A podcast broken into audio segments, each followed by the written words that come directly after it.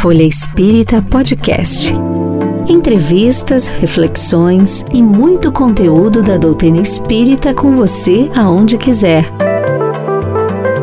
Uma produção, editora FE e Grupo Espírita Caibar Schutel.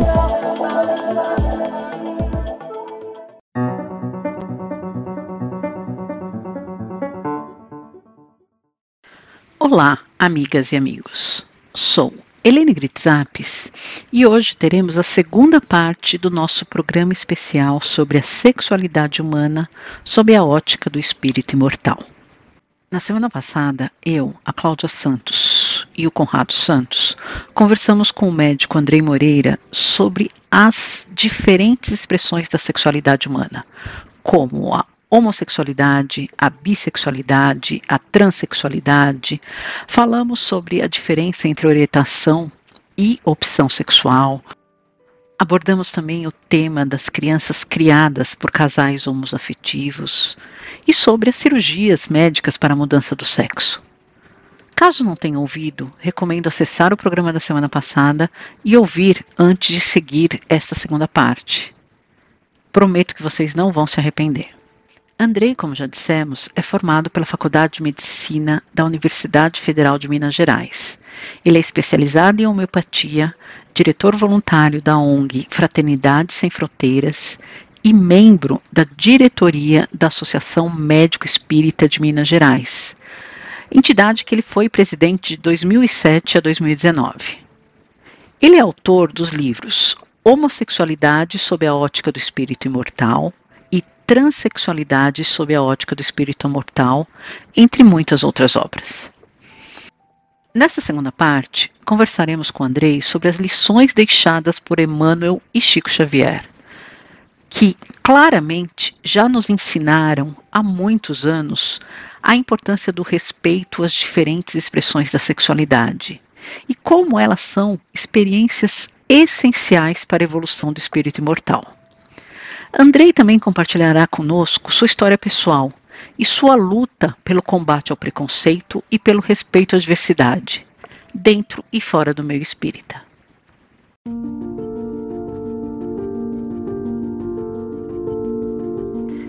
Andrei, a Helene já falou para a gente aqui, citou os teus dois livros, e para a gente avançar um pouquinho sobre a transexualidade, na, na tu, no teu livro a transexualidade sob a ótica do espírito imortal, o que você pode dizer a respeito da cirurgia para mudança de sexo?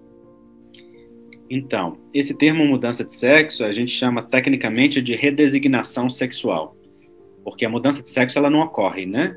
É, o sexo é biológico e uh, o sexo com o qual a pessoa nasceu ou reencarnou vai ser sempre o mesmo a vida inteira, independente da identidade sexual daquela pessoa. O sexo biológico não muda porque é o sexo celular. Então, o, a, a popular conhecida cirurgia de mudança de sexo chama-se redesignação sexual e faz parte do fenômeno de transição que várias pessoas transexuais passam para adequar o seu corpo à sua identidade sexual psíquica e sentir-se confortável, sentir bem-estar em relação àquele corpo. Então, o que a gente diz em relação a isso é esse movimento das mudanças corporais, ele é definido por cada um no seu campo de necessidade específica. Se nós pensarmos bem, a sociedade inteira faz mudança corporal. Vide o número de plásticas que são feitas, de alterações corporais, de implantes, né? Implante mamário, implante capilar, implante de várias questões. Em geral, a redesignação sexual ela nos choca porque envolve genitália. E tudo que envolve genitália e expressão sexual na nossa sociedade é tabu. E é considerado mais agressivo, mais intenso. E sim, é uma cirurgia mais profunda, é uma cirurgia que até pouco tempo era experimental, é uma cirurgia que se tem pouco, já tem suficiente conhecimento técnico que ela é feita, é feita inclusive no SUS no Brasil. No entanto, ela é uma cirurgia ainda em avanço, é, em progresso pouco acessível, com muitas consequências difíceis, como qualquer processo cirúrgico, que é uma mudança importante.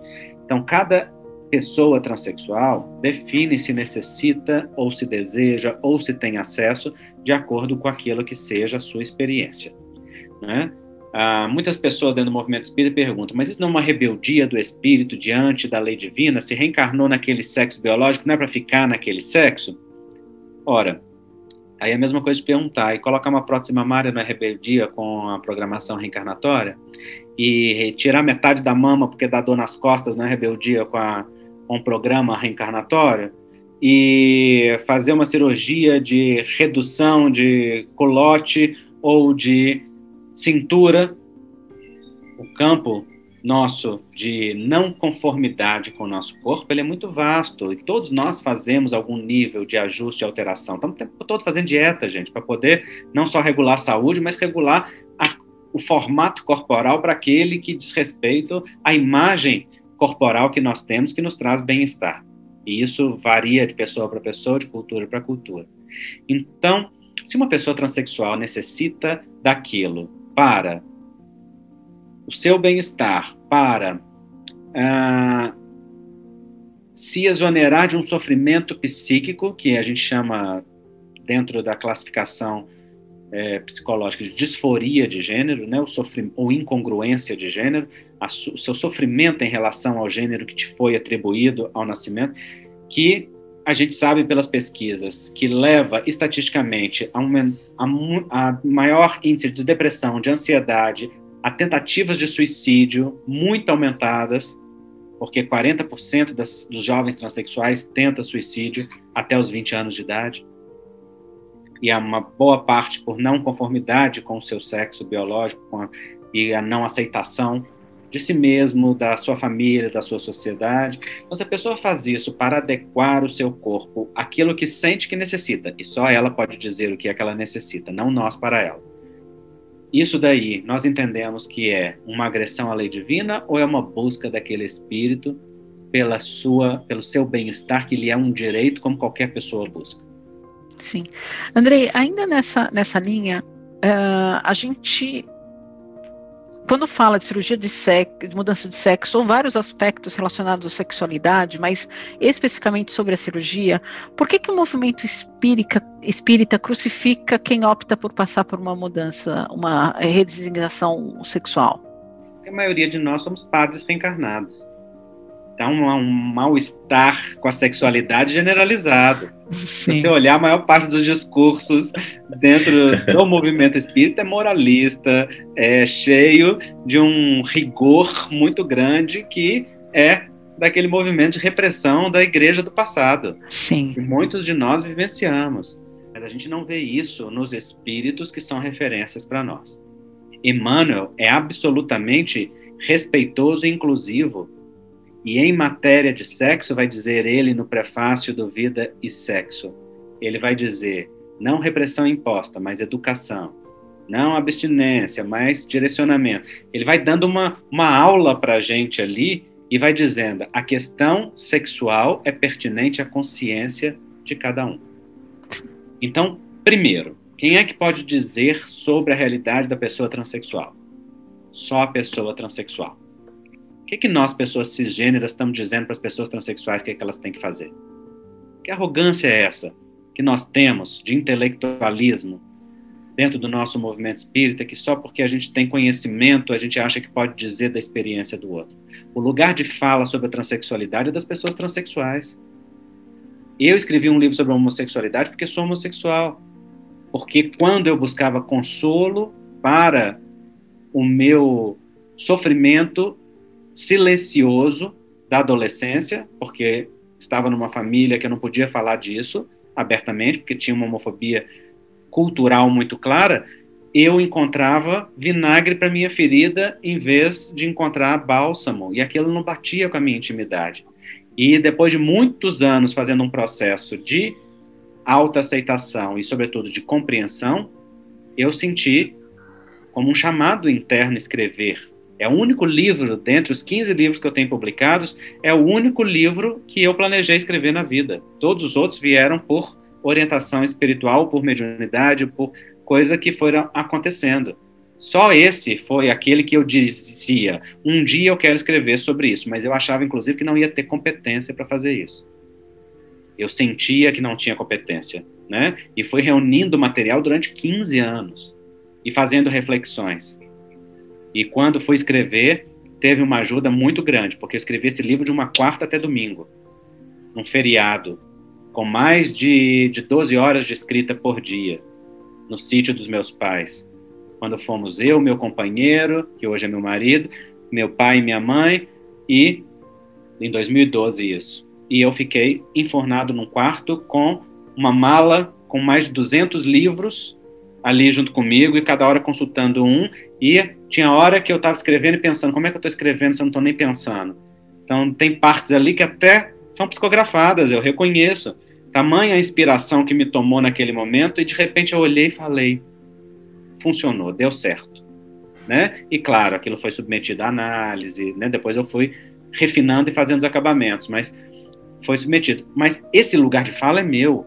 Esse lugar de fala eu tenho autoridade moral para falar sobre ele, porque eu tenho vivência, eu tenho experiência, eu tenho pesquisa, eu tenho conhecimento a respeito disso. Mas sobre a transexualidade, quem tem lugar de fala são as pessoas transexuais. E aí você diz, mas então por que você escreveu um livro sobre transexualidade, André? Eu escrevi porque eu cometi um erro na homossexualidade. Eu coloquei as definições do CID-10 numa época que estava mudando. E era a definição de transexualismo, de travestismo, que na verdade patologizava a transexualidade. E eu não percebi que ao ser rigorosamente científico, eu estava fazendo coro a um preconceito, mesmo que eu combatia no livro em relação à homossexualidade. Quantas pessoas transexuais me mostraram isso? Eu tomei como dever dar voz a elas através de uma nova pesquisa, de um novo livro que levou cinco anos para ser escrito. E se vocês virem o livro, boa parte dele, na sua parte central, são de relatos das próprias pessoas a respeito das suas experiências. Sim. Porque esse lugar de fala é da pessoa transexual. Então eu tenho feito uma uma chamada para o movimento espírita. Deem voz, deem espaço às pessoas transexuais. Tem muito transexual espírita que não tem espaço para falar. Tem muito transexual espírita que não tem coragem de dizer que é transexual para não perder o lugar na tribuna espírita, porque é palestrante, porque é dirigente, porque coordena grupos. E hoje, dentro do movimento, muitas pessoas olham a pessoa transexual da mesma maneira como olhava a homossexualidade um tempo atrás quando homossexual não podia dar passe, não podia dirigir reunião, não podia dirigir é, mediúnica, ser médium, não podia fazer evangelização infantil, era considerado patologia e era direcionado para tratamento. A gente comentou, inclusive, isso um pouco antes de você entrar, Andrei. A gente até comentou é, no centro, no, no, grupo espírita, essa questão de quantas vezes a gente. Qual seria a reação de um transexual subindo na tribuna é. dentro do, do, do, do, do centro espírita. vários que falam, mas ninguém sabe que são.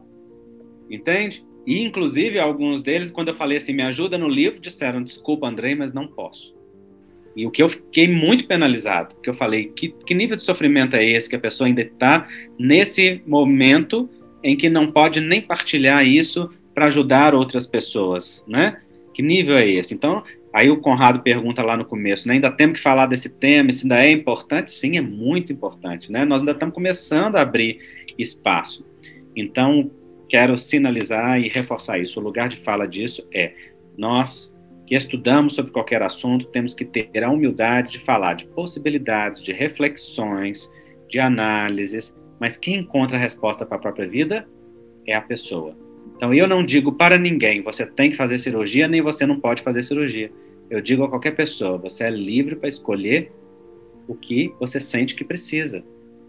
Tenha conexão consigo mesmo suficiente autoestima, enraizamento, conexão espiritual para saber qual é a sua proposta encarnatória, o que, que você precisa. Eu lembro de um palestrante transexual que disse para mim assim, Andrei, as pessoas ficam me dizendo que eu tenho que viver num corpo, que eu tenho que ser mulher porque renasci num corpo biológico feminino. Mas eu sou um, um, um transexual masculino. E ele disse assim: Deus não me colocou num corpo feminino, Deus me colocou numa experiência transexual. E para mim, isso tem todo sentido conforme eu entendo a minha própria necessidade.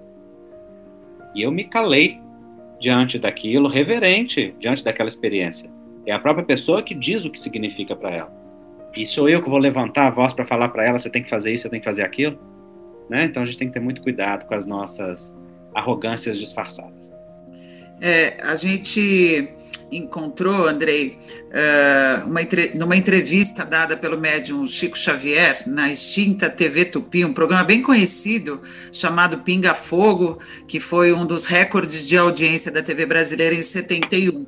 E é muito bacana a, a, a colocação que o Chico faz uh, sobre homossexualidade, bissexualidade, ele também fala em assexualidade, né? Ele diz que são condições da alma humana e que elas não devem ser inter... as pessoas, né, sejam elas, eh, elas quais forem, elas não devem ser interpretadas como fenômenos espantosos. Ele diz tanto quanto acontece com a maioria que desfruta de uma sexualidade, sexualidade dita normal, Aqueles que são portadores de sentimentos de homossexualidade ou bissexualidade são dignos do nosso respeito. Muito legal ver o Chico falando isso em 71, né? Gente, misericórdia. Chico falando isso numa década em que a homossexualidade ainda era considerado patologia mental. E chega Chico Xavier na hombridade, na grandeza dele, numa TV numa sociedade absolutamente conservadora, católica, de predominância católica nessa época, altamente marcada. Né? No meio de uma ditadura, né, André? De uma ditadura e fala de uma forma tão respeitosa, tão respeitosa e tão assertiva, que se você olhar hoje os termos que ele usa, estão em perfeita sintonia com a compreensão científica atual. É, aliás, Andrei, ele, ele completa essa, essa frase, eu gostaria que você comentasse, porque ela talvez tenha, é, haja uma certa dificuldade de entender o que o Chico quis dizer. Ele diz: o comportamento sexual na humanidade sofrerá no futuro revisões muito grandes, porque nós vamos catalogar, do ponto de vista da ciência, todos aqueles que podem cooperar na procriação e todos aqueles que estão numa condição de esterilidade. E ele continua: a criatura humana não é só chamada a fecundidade física, mas também a fecundidade espiritual. Quando geramos filhos através da sexualidade dita normal, somos chamados também a fecundidade espiritual, transmitindo aos nossos filhos os valores do espírito de que sejamos portadores. Que, que, que, que entendimento que você traz disso? A primeira coisa que eu chamo a atenção é ele usar duas vezes o termo sexualidade dita normal. Olha o Chico que vanguarda, gente. Ele já está dizendo para nós que classificar a heterossexualidade como sexualidade normal e colocar a análise da vida sobre centrada nela é uma classificação nossa, não é? Porque a natureza ela é diversa em si mesma. Ele está falando da por quê? Porque a heterossexualidade ela é dita normal. Você pode dizer que a pessoa heterossexual é normal? Pergunta primeiro como que essa pessoa vivencia a heterossexualidade dela.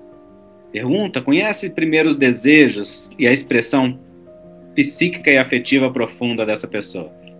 Não é? Você vai encontrar ali por detrás também da heterossexualidade e assim como de, da homossexualidade, qualquer campo de, de orientação sexual, você vai encontrar muitas anormalidades nas perversões sexuais, né, em, nas parafilias, em todas as outras coisas que hoje a psiquiatria classifica né, e sempre sofre revisão. Então, eu acho que esta revisão de conceitos que ele está falando do futuro já está acontecendo é o tempo que nós estamos vivenciando. Nós estamos falando disso 40 anos, aliás, 50 anos depois de Chico, depois dessa entrevista, né? Então, é. eu acho que esse futuro já chegou. Nós já está acontecendo na última década e vai continuar acontecendo muito mais aí para o futuro. E aí, dessa resposta, ele emenda dizendo que a ciência vai classificar todo mundo que pode cooperar na procriação. Quem pode cooperar na procriação? Todo ser humano que não seja estéreo a pessoa homossexual, a pessoa transexual é estéreo? Na mesma medida que as pessoas heterossexuais e cisgêneras. Ela procria na mesma medida que as pessoas heterossexuais e cisgêneras. O que não acontece dentro da relação homossexual é o fenômeno da inseminação acontecer pela mesma, pela mesma via. Precisa de outros caminhos. Na transexualidade, a mesma coisa. Então, primeiro, o Chico fala aí, né, que um dos aspectos importantes é nós olharmos para esta questão com respeito, porque, claro, do ponto de vista reencarnatório, a reencarnação é um, ter, é um elemento muito importante, e para a sociedade como um todo. E daí ele vai ampliar o tema, dizer, mas não é só a fecundidade física que importa. Porque, independentemente da fecundidade física, nós temos uma fecundidade que é espiritual. E todo ser humano é chamado a ela. E aí não tem ninguém que é estéreo do ponto de vista da fecundidade espiritual, a não ser aquele que se faça estéreo por vontade própria. Todos podem crescer, todos podem semear, todos podem fecundar e ser fecundados, todos podem partilhar e receber, todos podem crescer, porque nós somos chamados a utilizar a energia sexual como algo sagrado. Afinal de contas, ela tem sagrados fins. Então é brilhante essa resposta de Chico em 71. A gente ainda precisa estudá-la muito. Andrei, voltando um pouco para o seu livro, você já falou um pouco do quanto ele foi importante, do seu lugar de fala para falar no, do, do, homossexualidade sobre a ótica do espírito imortal. Você lançou em 2012. Nove anos depois, você acha que seu papel foi cumprido ou ainda tem muito a fazer para falar desse tema, dentro e fora do meu espírito? Acho os dois. Acho que aquele papel inicial que eu me propus já foi feito, porque eu me propus trazer uma nova compreensão, uma proposta de compreensão, e isso foi muito bem aceito por uma boa parte do movimento. E não só eu tive espaço de fala em muitos lugares e fiz seminários em vários países a respeito disso, mas também é, a doutora Marlene Nobre, quando ainda encarnada, surpreendentemente, inclusive para mim, colocou esse tema como matéria de capa da revista Folha Espírita, porque a, a Cláudia e as outras meninas na época tomaram como iniciativa colocar a matéria, mas a gente sabe que não passava nada se não fosse do crivo, não é, da doutora. E ela pediu para ler o livro antes. E eu mandei, foi a primeira pessoa fora a gente aqui que leu o livro. E quando ela leu o livro, eu lembro que ela disse e aí assim me contaram, né, que ela disse que era aquilo que estava faltando no movimento espírita. E surpreendentemente foi para a capa da Folha Espírita daquele mesmo que e ela me mandou entregar três exemplares, que era o jeito dela, né, de dizer tem a minha bênção, tem o meu, tem a minha aprovação, tem o meu respeito, né? Então, é, teve um acolhimento grande. Nazami sempre foi muito respeitado nesse. E não só eu, mas inúmeras outras pessoas começaram a. Já tinha outras pessoas que faziam isso antes, nas quais eu me inspirei também, que estão citadas no livro, como o autor do Além do Rosa e do Azul, que é o Gibson Bastos, que antes de mim escreveu um livro bastante inclusivo, muito bonito, está citado no livro, como Roberto Lúcio dentro do movimento médico espírita, que foi quem abriu o horizonte, tirando daquela visão é, mais pesada da psicanálise que o Jorge André trazia e apresentando uma visão já mais aberta. Tinha muitas pessoas que né, é, formaram a base. Nenhum de nós pode dizer eu fiz. Todo eu é composto de múltiplos nós né? E às vezes é uma pessoa da voz, da, da mão, da, da canal, e além disso, né, a espiritualidade sempre ajuda. Então eu acho que sim, que aquele, que aquele objetivo inicial, ele já cumpriu um papel e continua cumprindo, vídeo que nós estamos aqui gravando um podcast com vocês a respeito desse tema por conta disso, né? E mas acho que tem ainda muito mais por vir. Tem muitas compreensões mais profundas que ainda precisamos, que acho que nós nem temos na literatura mediúnica ainda informação e que eu gostaria de ter no futuro. Tem é, muitos setores ainda dentro do movimento espírita, não da doutrina, mas do movimento espírita, que são que têm uma reatividade grande com esse tema, que fecha as portas, que não quer falar, porque tem uma dificuldade com temas gerais da sexualidade. Então eu acho que ainda temos muito trabalho pela frente. Acho que só começou, né? Embora claramente uma nova era tanto para a sociedade quanto dentro do movimento espírita, é, eu acho que que nós já, já vemos hoje. Né? A gente não vê a geração de pessoas espíritas mais jovens hoje lidar com esse tema nem com problema, uhum. igual era no passado. Né? Muitos até às vezes ficam olhando para mim, para o meu livro, como tentando entender por que, que ele que, que é preciso falar daquilo e entender daquela maneira. Às vezes eu tenho até que contextualizar. Eu fico olhando para as gerações mais novas falando assim, mas que meninos atrevidos, olha aí como que estão se comportando, mas pelo amor de Deus, não tem modo.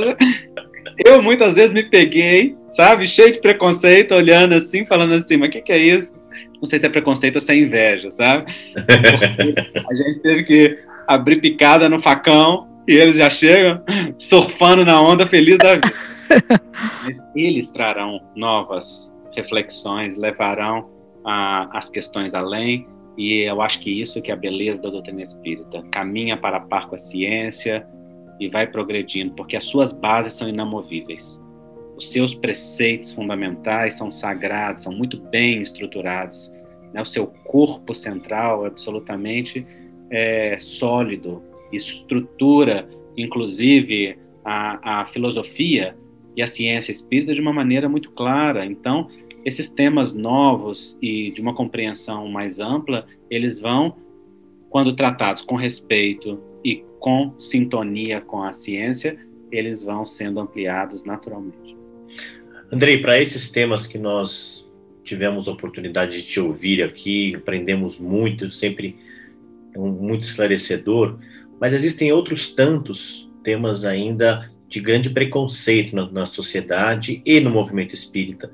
Na sua opinião, qual é o antídoto e o que nós devemos procurar para definitivamente extinguirmos o preconceito da nossa sociedade? Quando que isso vai acontecer realmente de fato, que a gente vai poder vivenciar uma sociedade livre desses preconceitos? Quando nós formos verdadeiramente cristãos. Porque o antídoto já está dado pelo Cristo há mais de dois mil anos, mas a gente ainda não consegue viver. É o respeito e o absoluto olhar humano e fraterno para toda criatura. É a inclusão. Quer um Cristo mais inclusivo? Um Cristo que trazia em si todos os elementos de acolhimento, de generosidade, de bondade, que não se preocupava com a característica do ego das pessoas, olhava para o ser divino que estava ali e desenvolvia e acompanhava pacientemente o despertar do divino em cada criatura que estava junto com ele, pois esse é o Cristo que disse: Amai ao teu próximo como a ti mesmo. Né? Amai a Deus sobre todas as coisas e ao teu próximo como a ti mesmo. Esse é o Cristo que nos deu a regra de ouro, e esta regra nunca houve dúvida sobre ela dentro do movimento espírita. Então, o primeiro passo que nós devemos pensar ao abordar todo e qualquer tema é se a minha abordagem está em sintonia com o Evangelho de Jesus se é respeitosa, se é inclusiva, se promove a dignidade humana, se respeita o ser imortal, o ser divino que aquela pessoa é. E a partir daí, qualquer questão que nós colocarmos que estiver em sintonia com isso vai acrescentar e vai, vai levar a crescimento. Então, acho que nós, enquanto sociedade, estamos caminhando moralmente para isso, pouco a pouco, né? Passamos por uma era de transição desafiadora, difícil, que vai requerer de nós posicionamento, postura, decisões, e nós estamos vivendo isso. Nós vivemos uma pandemia que nos recolhe a nossa intimidade, que nos faz voltar para a família, mas também voltar para os nossos conflitos, para os nossos complexos guardados dentro de nós, para as, as lutas internas e compete a todos nós nesse momento. Vivemos o Evangelho conosco mesmo e com o outro e sempre nos inspirar na postura absolutamente digna e respeitosa de Jesus. Quando, se nós fizermos isso, não vai ter. Brilhante, brilhante a resposta, porque a gente sempre aprende isso, né? Se a gente fizesse uma pergunta, o que o Cristo faria nessa situação? Né? Imagina o que o Cristo diria a um transexual, o que o Cristo faria. É brilhante pensar dessa maneira. Obrigado pela, pela contribuição mesmo. É, e até para complementar, né, a gente já encerrando aqui o nosso bate-papo, é, você falou dessa, dessa mudança da, da nova geração é, e de colocações e, e, preconceitos e as formas como elas são colocadas, né, Andrei? É, eu acho que ainda tem muita gente que, quando pensa numa, numa relação que não seja a, a, cultural, vamos dizer assim, acaba enxergando sempre a relação pelo, pelo, pelo sexo, simplesmente, né? Esquece que, é, independente de qual seja o casal, vamos dizer assim, você tem, acima de tudo, cumplicidade, admiração, respeito e o amor, né? Que é o que nós estamos falando aqui do Cristo e que é a base de tudo, né? Então, o amor é a base para qualquer relacionamento. E aonde há o amor, né? Jung tem uma frase linda, ele diz, né? Aonde há o amor, há a, a adoração a um Deus, há um serviço a um Deus. E aí não cabe nenhum julgamento. É muito bonita essa essa experiência, essa presença, né? Aonde há amor, há a presença do divino. E quem somos nós para dizer o divino ali não habita, o divino ali não se manifesta, o divino ali desta maneira não pode, desta maneira não. Né? Então, esse campo de moralismo não faz parte da doutrina espírita. A doutrina espírita não é moralista, a doutrina espírita é ética. Moralismo é o costume de um tempo, de uma regra social, de um povo. A ética são princípios universais de cidadania, né, de direitos humanos que diz respeito a qualquer e toda pessoa. O Cristo foi absolutamente ético e não foi nada moral, porque ele afrontou até no poder a moral do seu tempo. Enfiou o dedo na cara dos fariseus derrubou o templo na hora, chamou vendilhões do templo. Né? O Cristo foi absolutamente imoral. E pela imoralidade dele acabou na cruz. Provocou toda a moral do seu tempo. Acontece que naquela provocação tinha uma profunda postura ética, em sintonia com os princípios éticos divinos, e mostrando que a moral daquele tempo estava em desacordo com a ética divina. Então nós temos o desafio de sermos éticos, de fazer com que a nossa postura esteja alinhada com os princípios da, da natureza, que são os próprios princípios divinos, né, que Jesus nos apresentou. E aí, aonde há o amor, há a presença de Deus. Muito obrigado, André, pelo teu tempo mais uma vez. É sempre uma aula te ouvir. Obrigado é. por tudo, viu?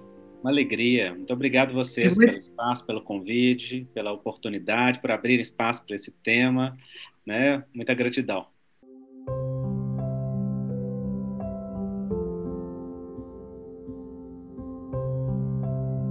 Bem, encerramos aqui essa entrevista, lembrando do convite do Andrei de sermos verdadeiramente cristãos, uma lição dada por Cristo há mais de dois mil anos de respeito à dignidade humana, à inclusão, à diversidade.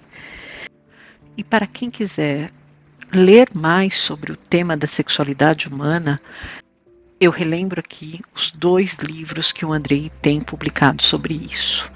Homossexualidade sob a ótica do espírito imortal e Transsexualidade sob a ótica do espírito imortal.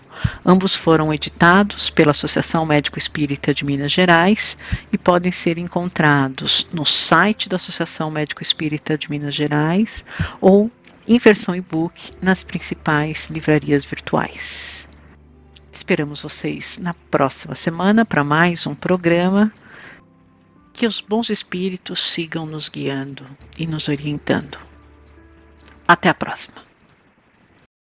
Conheça também o jornal Folha Espírita e os livros e e-books da FE Editora. Siga-nos no Facebook, Instagram, Twitter e YouTube.